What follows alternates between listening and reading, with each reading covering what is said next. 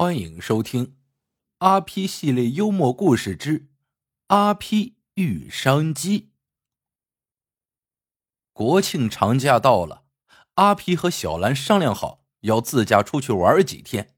临行前，小兰说：“景区的东西贵，要多备些吃的，省得花冤枉钱。”阿批帮着小兰把大包小包搬上了车，好不容易上了路，却发现。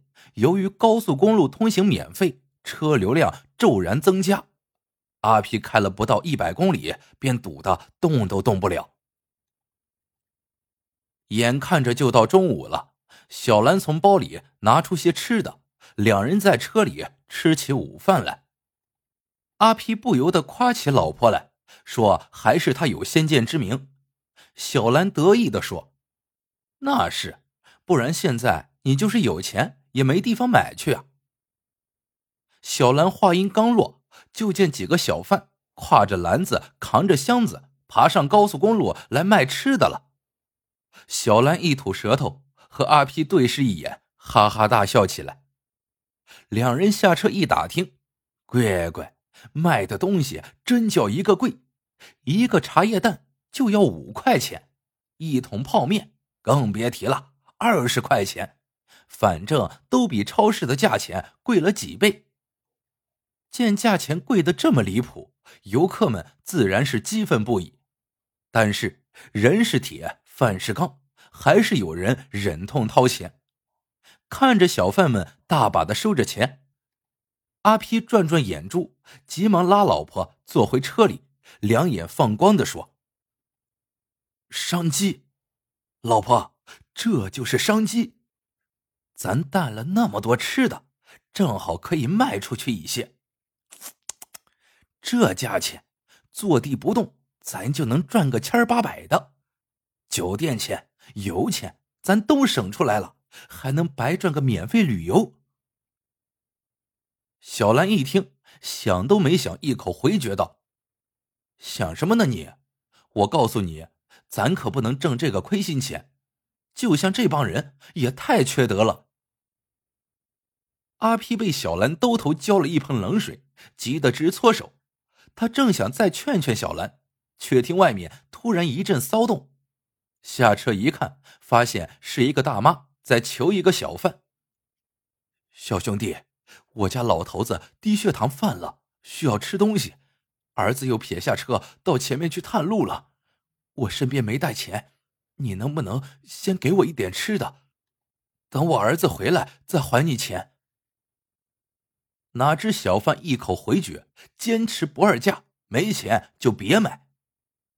眼见着大妈眼泪都要下来了，阿皮气得不行，他早就忘记了赚钱的事，二话不说便打开后备箱，拿出食物，拨开议论纷纷的人群，一把塞进大妈手里，说道：“大妈，给大爷吃这个，不要钱。”说罢，他还白了那个小贩一眼。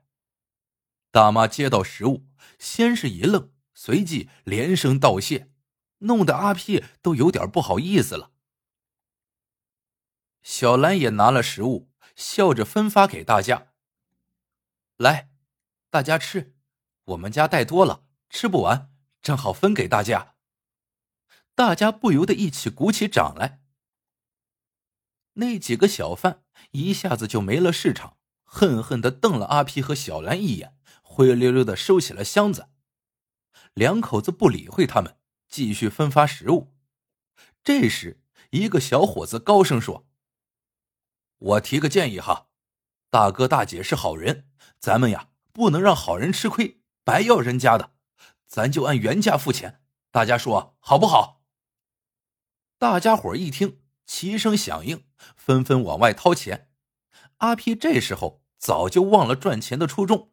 连忙伸手挡开大家递过来的钱，说道：“只送不卖，大家呀，吃好喝好。”回到车上，阿皮心头还是暖烘烘的，喜滋滋的说：“这感觉真爽！”连夸小兰做得好。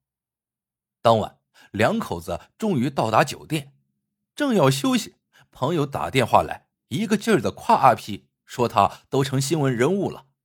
阿皮嘴里说着小事一桩，不值一提，心里呀别提有多高兴了。朋友又说：“你小子真行，脑袋瓜咋就这么好使呢？平时也没见你有这个商业头脑呀。”老实交代，到底赚了多少钱？阿皮听着有些不对劲儿，忙问朋友啥意思。朋友有点不高兴了：“你就装吧，你自己到网上看看去，记得回来请客啊。”阿皮连忙打开手机，结果在一个论坛里看到了一个醒目的标题：“高速上一个鸡蛋卖五元，大哥赚大了。”还配了一幅图，正是阿皮伸手阻拦大家的镜头。不过这照片拍的很刁钻，还真看不出是挡钱还是接钱。再看下面，已经有了几百条评论，并且明显分成了两派。争得不可开交，一方夸他精明有商业头脑，另一方则骂他太黑，大赚亏心钱。阿皮一下子懵了，天哪，怎么会这样？想了想，他猛然醒悟过来，我知道是谁干的了，肯定是那几个小贩为泄私愤，故意颠倒黑白。不行，我得赶快辟谣。说着，阿皮点开评论栏，把事实真相原原本本的写了出来。谁知他的评论一发布，论坛里一下子炸锅了，立马有人跟帖，大多都是张嘴就骂，什么严重表示怀疑了，营销手段了，反正是不说还好，越描越黑。阿皮心里这个恼火呀，不由得埋怨起小兰来。你看看吧，我早说过，这年头呀，不兴当好人了。怎么样，现在信了吧？小兰也气得直摇头，劝阿皮说：“真的假不了，假的也真不了。回去大家要是问起来，我负责给大家解释。”阿皮一听，火更大了，把手机扔床上，用手指着说：“好呀。”你这就去给他们解释去。小兰也火了，说道：“凶什么凶？你要是真做了这生意，我跟你说，照样上新闻，回去你就有面子了。亏心钱拿着更烫手。再说了，不是你先冲上去给人家吃的吗？”阿皮说不过小兰，只能瞪着眼生闷气。回到家。阿皮上新闻的消息早传遍了，听着人家阴阳怪气的夸奖，阿皮刚开始还极力解释，后来见人家根本不信，便懒得再费口舌，随别人怎么说。阿 P 郁闷之极，想我阿 P 鬼点子这么多，这次竟然毫无办法，这网络暴力啊，真是可怕。谁知更让阿皮窝火的事啊！还在后面。这一天上班，同事突然通知他说，总经理让他到办公室去一趟。阿皮一听，心里立马咯噔一下，预感到事情不妙了。来到总经理办公室，阿皮心里七上八下的，打了声招呼，就紧张的坐在那里。只听老总清了清嗓子，微微一笑说：“阿皮呀。”你这个车间小组长也干了好几年了吧？阿皮心里一紧，忙站起来说：“老总，您听我解释，事情不是那样的。”老总摆摆手拦住他，接着说：“不必解释，我都清楚了。结合你最近的表现呢，公司打算给你调整一下岗位。”